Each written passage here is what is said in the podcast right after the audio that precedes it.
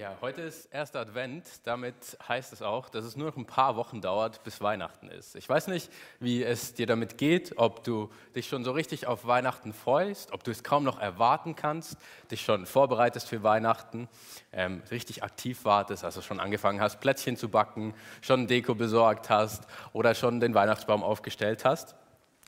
Oder vielleicht gehörst du auch zur anderen Gruppe, die sagt, hey, ich bin eigentlich ganz froh, dass sogar noch ein paar Wochen dauert, bis Weihnachten ist. Ich bin noch nicht so ganz in Weihnachtsstimmung angekommen. Ähm, ich warte erstmal noch und das, das kommt dann noch. Zwei Wochen vorher kann man dann mit sowas anfangen. Oder vielleicht gehörst du zu den Leuten, die sagen, eigentlich freue ich mich gar nicht so sehr auf Weihnachten. Ich warte eigentlich eher, dass Weihnachten endlich vorbei ist und das neue Jahr anfängt, weil Weihnachten halt einfach anstrengend ist manchmal. Vielleicht gerade auch mit Familie oder weil man viel unterwegs ist. Was eigentlich das Besondere an Weihnachten? Das haben wir ja wahrscheinlich alle schon gehört als Kinder oder viele von uns. An Weihnachten geht es nicht um die Geschenke, sondern an Weihnachten geht es um Jesus, um die Geburt von Jesus. Aber was ist eigentlich so besonders an dieser Geburt? Die Geburt selber ist ja schon nicht ganz normal verlaufen. Sie hatte eine etwas besondere Umgebung. Wenn ihr die Weihnachtsgeschichte kennt, wisst ihr, dass sie in einem Stall passiert ist. Aber so außergewöhnlich ist es das auch wieder nicht, dass man sich 2000 Jahre danach noch daran erinnern das, was wirklich besonders ist an dieser Geburt, ist, wer da geboren wurde, nämlich die Person Jesus. Und was eigentlich auch so ein bisschen noch besonderer ist als die Geburt selber, ist, wie es dazu kam, dass Maria eigentlich schwanger wurde. Da ist ja das Wunder passiert. Da, deswegen war das Ganze eine wundersame Geburt. Und wie wir schon gehört haben, gibt es solche Geburten an verschiedenen Stellen in der Bibel. Es gibt sie immer wieder. Sie kommen ab und zu mal vor. Ähm, zum Beispiel bei Johannes, lesen wir davon. Im Alten Testament gibt es auch einige, Samuel, Isaak, von denen wir heute hören, Jakob, die Kinder von Jakob und so weiter. Und bei all diesen Geburten ist es so, dass nicht so sehr die Geburt an sich das Besondere war, sondern vielmehr, dass Gott vorher in den Lauf der Dinge eingegriffen hat, dass Gott ein Wunder getan hat vorher. Und alle diese Kinder haben eins gemeinsam. Gott hat dieses Wunder nicht einfach so getan, sondern jedes von dieser Kinder hatte eine ganz besondere Berufung, einen ganz besonderen Auftrag. Das war bei Jesus so, das war auch bei allen anderen so. Und all diese Geburten haben eine Verbindung zu Jesus, eigentlich sogar zwei. Sie sind alles Schritte auf diesem Weg von Gott, wie er seinen Segen in diese Welt hineinbringt. Es beginnt eigentlich mit Isaak, er ist die erste Geburt. Und dann geht es Schritt für Schritt weiter und alles führt zu Jesus hin, zu dieser ganz besonderen Geburt. Und bei jeder von dieser Personen können wir etwas entdecken, was wir bei Jesus dann in vollkommener Weise wieder sehen, was Jesus ganz erfüllt. Es ist also eigentlich eine Reihe hin zu dieser ganz besonderen, einzigartigen Geburt an Weihnachten. Und die erste davon ist Isaak. Das Besondere an der Geburt von Isaak, haben wir, vielleicht wisst ihr das, vielleicht haben wir auch gerade gehört, ist das Alter seiner Eltern. Das ist das Erste, was besonders ist. Da hat Gott ein Wunder getan, weil eigentlich Abraham und Sarah viel zu alt waren, um Kinder zu kriegen. Das ist das erste Besondere. Es gibt aber noch einen zweiten besonderen Aspekt. Und zwar das Versprechen, was Gott Abraham gegeben hat. Dass der Segen Gottes, den er Abraham verheißen hat, durch Isaak weitergegeben werden sollte. Gott hat Abraham versprochen, dass er Nachkommen bekommen wird, ganz viele. Und er hat ihm versprochen, dass er ein Land bekommen wird, seine Nachkommen. Und dass durch seine Kinder alle Menschen dieser Welt den Segen Gottes erleben und erfahren werden. Und wenn du die Geschichte kennst von Abraham, dann weißt du, dass das nicht ganz so einfach geradlinig vonstatten ging, sondern dass es gar nicht so einfach war. Gott hatte Abraham das versprochen und dann wartete Abraham. Und er wartete. Und er wartete noch länger. Und er wartete noch länger.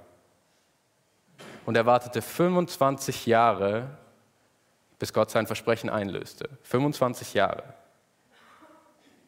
Eine echt, echt lange Zeit. Ich bin gar nicht so viel älter als 25 Jahre, deswegen eine wirklich, wirklich lange Zeit. Und eigentlich hat er das echt gut gemacht, wenn wir uns so anschauen, wie Abraham gewartet hat, weil warten ist nicht so einfach, finde ich zumindest. Wir sehen aber auch, dass auch nicht alles immer ganz gut lief, sondern dass Abraham auch, wenn wir so zurückblicken, ein paar Entscheidungen getroffen hat, die vielleicht nicht so wirklich gut waren. Er ein paar Fehler gemacht hat. Und eigentlich finde ich, kann man das echt gut verstehen. Und ich denke, der Grund für diese Entscheidung war ganz einfach. Ein bisschen Ungeduld und wahrscheinlich auch ein bisschen fehlendes Vertrauen darin, dass Gott wirklich das machen würde, was er versprochen hat. Es dauerte einfach zu lange, bis Gott endlich was gemacht hat. Gott hat es versprochen und Abraham wartete fünf Jahre und es ist nichts passiert. Okay. Dann wartete nochmal fünf Jahre. Es ist immer noch nichts passiert. Dann sind 15 Jahre um und die Umstände werden immer unwahrscheinlicher. Es wird nicht einfacher, es wird immer unwahrscheinlicher. Und dann sind 20 Jahre um und es ist immer noch nichts passiert. Natürlich hat er in der Zeit verschiedene Dinge erlebt und auch erlebt, dass Gott da war, aber es ist nichts passiert. Das Versprechen, worauf er gewartet hat, es ist nichts passiert. Und ich kann mir gut vorstellen, dass er irgendwann einfach gedacht hat, boah, ey, wird Gott wirklich das noch machen, was er gesagt hat? Das kann ja eigentlich gar nicht mehr funktionieren. Und so versuchen Abraham und Sarah irgendeinem Punkt zu sagen, okay, komm, wir helfen Gott einfach so ein bisschen auf die Sprünge. Wir schaffen so ein bisschen bessere Startvoraussetzungen, dann geht es vielleicht so richtig los. Und, und sie kümmern sich selber darum, dass Abraham einen Sohn bekommt. Dann ist ja der Nachwuchs da und damit kann ja auch Gottes Versprechen eingelöst werden. Das Gottes Versprechen ist wieder möglich. Ein Nachkomme ist da, jetzt kann man ja weitermachen mit den anderen Sachen wie das Land und den Segen und so weiter und so fort. Sie haben selber versucht, da irgendwas zu machen, weil sie wahrscheinlich nicht mehr warten konnten. Und ich kann Abraham echt gut verstehen, wenn man sich überlegt, wie viel Zeit vergangen ist. Und ja, eben, er hatte immer wieder Erlebnisse mit Gott. Er hat erlebt, dass Gott ihn beschützt hat, dass Gott zu ihm gesprochen hat. Und Gott hat ihm auch immer wieder dieses Versprechen gegeben. Eben haben wir es gerade noch gehört. Das war nicht das erste Mal, dass Abraham Gott das, Gott Abraham das versprochen hat. Aber ich kann auch Abraham verstehen, weil was, was macht das alles aus, wenn, wenn das Versprechen, womit alles angefangen hat, nicht erfüllt ist? Wenn das noch aussteht? Und, und Abraham war das sehr, sehr wichtig. Und er hat immer wieder gesagt, hey, ich brauche doch jemanden, der nach mir kommt. Sonst ist doch das alles für nichts, was hier passiert. Und er hat so lange gewartet. Und warten ist nicht einfach. Ich sehe das bei mir selber, wenn ich auf Sachen warten muss. Allein schon, wenn ich fünf Minuten warten muss, was ja eigentlich nicht so lange ist, dann, dann merke ich, dass ich nicht gut warten kann. Selbst wenn das ist, wie ich muss fünf Minuten aufs Essen warten oder bis wir irgendwie losfahren oder sowas, ich sitze keine fünf Minuten still auf dem Sofa, sondern ich packe direkt mein Handy aus, habe ich mir bei den jüngeren Leuten abgeguckt, und, und lenke mich ab, weil ich nicht mehr warten kann, weil die Zeit sonst so, so langsam vergeht. Wie wartest du, wenn du auf Sachen warten musst? Wie wartest du, wenn du vielleicht auch aufs Essen warten musst, wenn du auf den Bus warten musst oder auf deine Familie, bis ihr endlich mal losfahren könnt? Wie wartest du? Wie wartest du, wenn du auf wichtigere Sachen warten musst als nur das Mittagessen, auch wenn das wichtig ist. Wie wartest du, wenn du auf Gott warten musst? Wenn du darauf warten musst, dass Gott das, was er versprochen hat, tut. Und jeder von uns wartet eigentlich auf das. Wir, eigentlich sind wir in der gleichen Situation wie Abraham. Wir warten, warten alle auf Gott. Wir warten zum Beispiel alle zusammen darauf, dass Gott sein Versprechen einlöst, was Jesus gegeben hat. Jesus hat gesagt, ich werde wiederkommen und dann werde ich all das, was in dieser Welt zerbrochen ist, was hier schlecht ist, all den Schmerz, das Leid, wird ein Ende haben und dann beginnt der Himmel, das Paradies. Und wir warten alle darauf.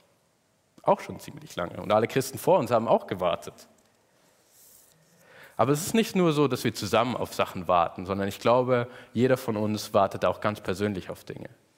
Wir alle haben immer wieder Zeiten, wo wir darauf warten, dass Gott etwas tut. Vielleicht wartest du gerade darauf, dass Gott dein Gebet endlich erhört. Vielleicht wartest du gerade darauf, dass Gott dir endlich Frieden schenkt. Vielleicht wartest du darauf, dass Gott dir neue Hoffnung schenkt. Vielleicht, dass er dir deinen Platz zeigt, dass du weißt, wo es hingeht. Oder auch einfach nur, dass er dir endlich irgendwie begegnet, weil du dir das so sehr wünschst. Wie wartest du auf Gott? Wartest du voller Hoffnung, so wie manche weihnachtsbegeisterten Leute jetzt auf Weihnachten warten, die, die eigentlich kaum erwarten können, die sind richtig begeistert und die nutzen die Zeit bis Weihnachten, um sich vorzubereiten, anderen Leuten zu helfen, in Weihnachtsstimmung zu kommen, Plätzchen zu backen, wie auch immer. Wartest du voller Begeisterung und Hoffnung auf Gott und nutzt die Zeit, bis Gott das tut oder etwas tut, um anderen Leuten zu dienen, für sie da zu sein? Oder wartest du eher wie ich warte, wenn ich auf irgendwas warte und lenkst dich einfach ab, sodass du vielleicht schon gar nicht mehr weißt, worauf du wartest, weil du dich so gut abgelenkt hast? Und eigentlich auch gar keine Erwartungen mehr hast an Gott, weil du irgendwie verlernt hast zu warten. Oder fällt es dir gerade schwer zu warten, wie es Abraham schwer gefallen ist? Dass du sagst, eigentlich warte ich mehr am Rand der Verzweiflung. Meine Hoffnung, mein Vertrauen zu Gott ist so klein. Es fällt mir so richtig schwer zu warten. Oder, weil ich glaube, wir alle machen das, bist du gerade an einem Punkt, dass du sagst, okay, ich habe Gott auch gerade versucht, so auf die Sprünge zu helfen. Ich weiß nicht, wie das bei dir ist. Bei mir funktioniert das meistens nicht so gut. Bei Abraham hat es auch nicht so gut funktioniert. Egal wie du gerade wartest und wie es dir gerade geht, für dich gilt die gleiche Zusage wie für Abraham. Gott hat sich bei Abraham von keinen Umständen davon abhalten lassen, sein Versprechen wahrzumachen. Daran ändern die Umstände nichts. Er lässt sich auch nicht von Abrahams gut gemeinten Versuch, ähm, ihm auf die Sprünge zu helfen, irgendwie abhalten oder ablenken. Was Gott versprochen hat, wird er einhalten. Und es ändert nichts an deinem Status oder es hat nichts am Status von Abraham geändert. Wir sehen hier in der Geschichte oder in der ich gerade erzählt habe, dass Abraham schwer gefallen ist, Gott zu vertrauen. Und trotzdem sagt die Bibel über Abraham, Abraham war gerecht, weil er Gott glaubte. Das heißt, auch wenn, wenn nur noch ein kleines bisschen Vertrauen da war, nur noch ein kleines bisschen Hoffnung, ändert das nichts an dem, wie Gott dich sieht. Und wir haben eben in der Geschichte, die wir gehört haben, die Stefan vorgelesen hat, nochmal einen Punkt gehört, wo es Abraham schwer gefallen ist. Da steht, Abraham hat gelacht, dass Gott ihm versprochen hat, dass er ein Kind bekommen wird. Es gibt noch die gleiche Geschichte mit der Frau von Abraham. Sarah hat auch gelacht. Sie haben gelacht, weil sie Gottes Versprechen nicht mehr ernst nehmen konnten, weil es unwahrscheinlich war. Es konnte gar nicht sein. Und beide haben gelacht. Aber trotzdem war, glaube ich, noch so ein ganz kleines bisschen Glaube da. Und wenn es dir vielleicht jetzt gerade genauso geht, dass du sagst, mir fällt es so schwer zu warten, meine Hoffnung ist eigentlich schon fast weg. Mein Glaube, mein Vertrauen darin hinein, dass Gott das tun wird, was er versprochen hat, ist nur noch ganz, ganz klein. Dann will ich dir Mut machen, halte daran fest. Gott ist treu, er wird sein Versprechen halten. Und nimm diesen kleinen Rest Vertrauen und geh damit zu Gott und erzähl ihm, wie es dir geht. Nutze die Zeit, die du hast, während du wartest, um Gott besser kennenzulernen, um ihm zu begegnen, seine Nähe zu suchen.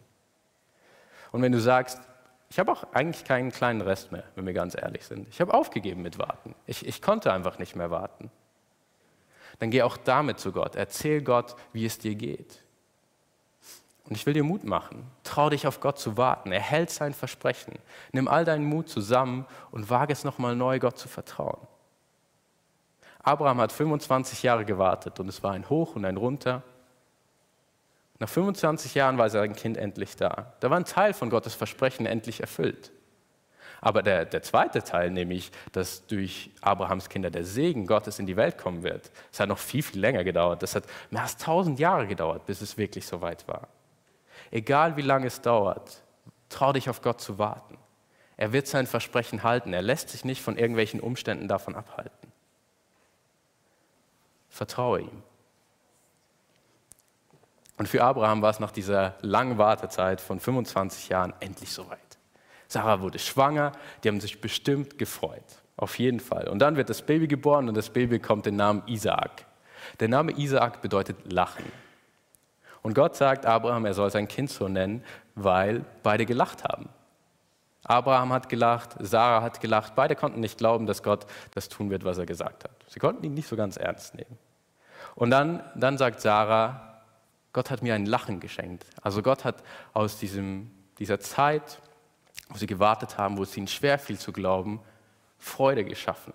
Ein Moment der Freude. Aus dem Lachen des Unglaubens, sage ich mal, wo sie Zweifel hatten, wurde ein Lachen der Freude. Und Sarah sagt, die Leute werden sich mit mir freuen. Wir werden zusammen lachen. Weil wer hätte erwartet, dass Gott das tut? Dass das noch passieren wird? Und ich glaube, bei uns funktioniert es manchmal ganz ähnlich. Wir alle haben Wartezeiten. Zeiten, wo wir auf Gott warten und die uns schwerfallen oder vielleicht auch nicht so schwer fallen. Und dann gibt es Momente, wo wir erleben, dass Gott treu ist, wo Gott seine Versprechen erfüllt, wo wir es sehen und erleben. Und das sind Momente, wo wir uns freuen können, wo wir uns freuen sollen, die wir genießen sollen und wo wir unsere Freude mit anderen teilen sollen. So wie Sarah andere Leute mit hineinnimmt in ihre Freude und sagt, die Leute werden sich mit mir freuen. Aus dem Warten entsteht Freude. Und ich glaube, diese Freude ist enorm wichtig, weil sie uns Kraft gibt für die nächste Wartezeit. Wir werden immer wieder Wartezeiten haben. Wir sehen das auch bei Abraham. In den Geschichten, die danach kommen, sehen wir einen Abraham, der riesiges Vertrauen zu Gott hat. Der, weil er erlebt hat, dass Gott unmögliche Dinge tun kann, damit rechnet, dass Gott das wieder tun kann.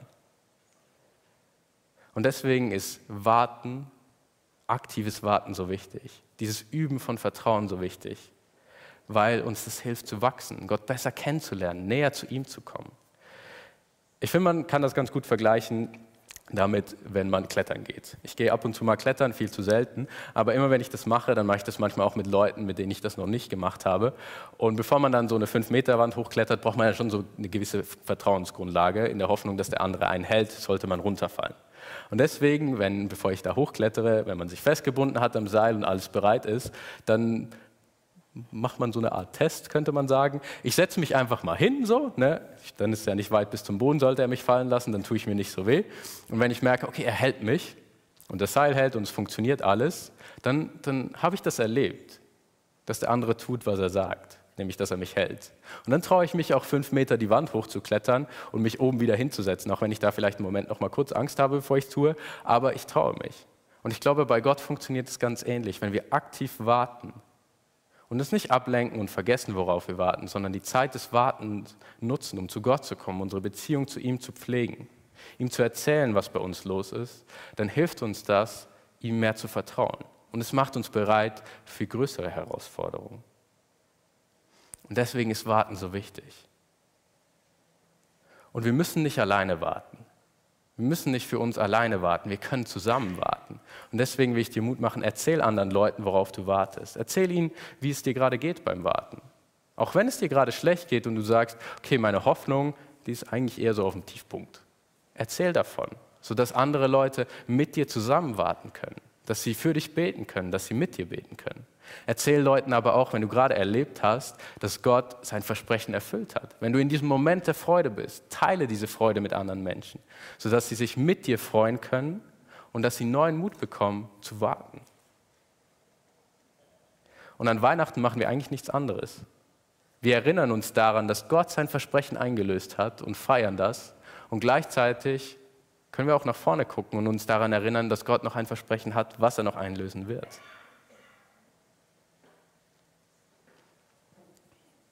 Bei Abraham beginnt also diese Linie, bei Isaak, diese Linie, die zu Weihnachten hinführt, wie Gott seinen Segen, sein Versprechen in diese Welt hineinbringt, wie er seine Rettung, seine Liebe den Menschen zeigen will. Aber was, was genau ist jetzt eigentlich dieser Segen, den, den Gott Abraham versprochen hat? Und Paulus, ähm, ein Autor, der einen Brief oder mehrere Briefe im Neuen Testament geschrieben hat, benutzt Isaak und Ismael als Bild, um zu zeigen, worum es geht als er einen Brief an eine Gemeinde schreibt. Und er sagt, dieser Segen, den Gott Abraham versprochen hat, das ist Jesus Christus, das ist die Freiheit, die er bringt. Und er sagt, damals war es so, Ismael war der Versuch von Abraham und Sarah, durch menschliche Leistung Gottes Versprechen irgendwie umzusetzen, Gott auf die Sprünge zu helfen, das irgendwie ja, wirklich zu machen. Isaak dagegen hat seinen Ursprung in etwas, was Gott getan hat. Gott hat sein Versprechen eingelöst. Und Paulus benutzt das, um zu sagen, hey Leute, heute funktioniert es genauso. Wir können Anteil an diesem Segen, dieser Verheißung, dieser Gemeinschaft, dieser Rettung, dieser Liebe Gottes haben, aber nicht durch etwas, was wir tun. Wir können uns das nicht erarbeiten. Der Ursprung ist etwas, was Gott tut.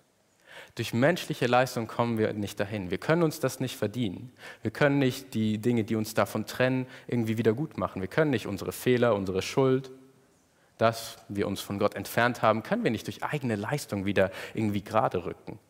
Wir können es uns auch nicht durch gute Taten verdienen.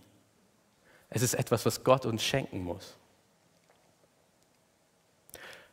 Und das ist nicht so einfach, also merke ich zumindest bei mir. Ich bin einer von den Menschen, wenn ich einen Fehler gemacht habe und ich Leuten davon erzähle, dann habe ich meistens mindestens zwei Lösungsvorschläge im Kopf, weil es dann für mich angenehmer ist. Weil wenn ich jemandem sagen kann, hey, ich habe das und das falsch gemacht und ihm aber dann direkt erklären kann, wie wir das eigentlich wieder hinbiegen können, dann, dann ist es für mich viel weniger schlimm, als wenn ich hingehen muss und sagen muss, boah, ich habe den und den Fehler gemacht, aber ich habe auch eigentlich keine Lösung. Und ich glaube, dass es nicht nur mir so geht, sondern dass wir oft versuchen, uns das selber irgendwie zu verdienen und zu erarbeiten. Bei Gott funktioniert es aber nicht so. Es ist ein Geschenk. Es ist etwas, was Gott tun muss und was er schon getan hat, nämlich durch das, dass Jesus Christus für unsere Schuld gestorben ist und er uns befreit hat. Wenn du glaubst, dass Jesus Christus für deine Schuld gestorben ist, er dich befreit hat und er, der Sohn Gottes, auf diese Erde gekommen ist an Weihnachten, um genau das zu tun, dann hast du Anteil an diesem Segen. Dann bist du wie Isaac ein Kind der Verheißung. Du bist frei. Frei von den Ansprüchen von Menschen, frei dafür, für Gott zu leben. Frei von deiner Schuld. Du gehörst zu Gottes Familie, zu dieser Segenslinie. Und daran ändert sich nichts, auch wenn du gerade in einer Wartezeit steckst, wo du sagst, boah, mir fällt es richtig schwer zu warten. Meine Hoffnung, mein Vertrauen ist nur noch ganz klein. Daran ändert sich nichts. Du hast dich nicht selber in diese Linie hineingearbeitet und deswegen kannst du auch nicht selber rausfallen. Jesus Christus hält dich und trägt dich. Er hat dich da reingeholt. Und Isaac hat diese wundersame Geburt erlebt und ich habe am Anfang gesagt, dass alle diese wundersamen Geburten noch eine Sache gemeinsam haben, nämlich dass die Kinder auch immer eine ganz spezielle Berufung haben, einen ganz speziellen Auftrag. Und Isaaks Auftrag war es, diesen Segen Gottes in die Welt hinauszutragen, auch wenn er viel weniger darüber wusste als wir heute. Und er sollte das tun, indem er mit Gott lebt, ihm treu ist, auf seine Gebote achtet, so wie es sein Vater Abraham vor ihm war und wie es seine ganzen Kinder nach ihm waren und wie es Jesus Christus war. Und du und ich, wenn wir an Christus glauben, sind Kinder der Verheißung. Wir haben auch eine ganz besondere Geburt erlebt, nämlich ein neues Leben bekommen durch das, was Jesus getan hat. Und damit haben wir auch eine Berufung. Eine Berufung, diesen Segen, genauso wie es Isaak sollte, in die Welt hinauszutragen. Mit Gott zu leben, ihm treu zu sein, uns nach seinen Wünschen zu richten. Und durch das, wie wir leben, wie wir uns verhalten, was wir sagen, was wir denken, in unserer Familie, auf unserem Arbeitsplatz, in Gesprächen mit anderen Menschen, in Beziehungen, in dem, wie wir mit anderen Leuten diskutieren oder streiten, bei unseren Prioritäten, bei unserem Geld, bei allem, was wir tun, diesen Segen in die Welt hinauszutragen, durch das, wie wir leben. Und wir sind dazu berufen auch in Zeiten, wo wir auf Gott warten und wo es uns vielleicht schwerfällt. Und wir können das, indem wir einfach ehrlich und offen sind und auch mit Menschen teilen, worauf wir warten. Es muss nicht immer alles toll und wunderbar und schön sein, dass wir andere Menschen auf diesen Segen hinweisen können. Aber das ist unser Auftrag. Wir sind geliebte Kinder der Verheißung und wir sollen uns durch ihn leiten lassen und wir sind dazu berufen, den Segen Gottes ja, andere Menschen darauf hinzuweisen und ihn in die Welt hinauszutragen.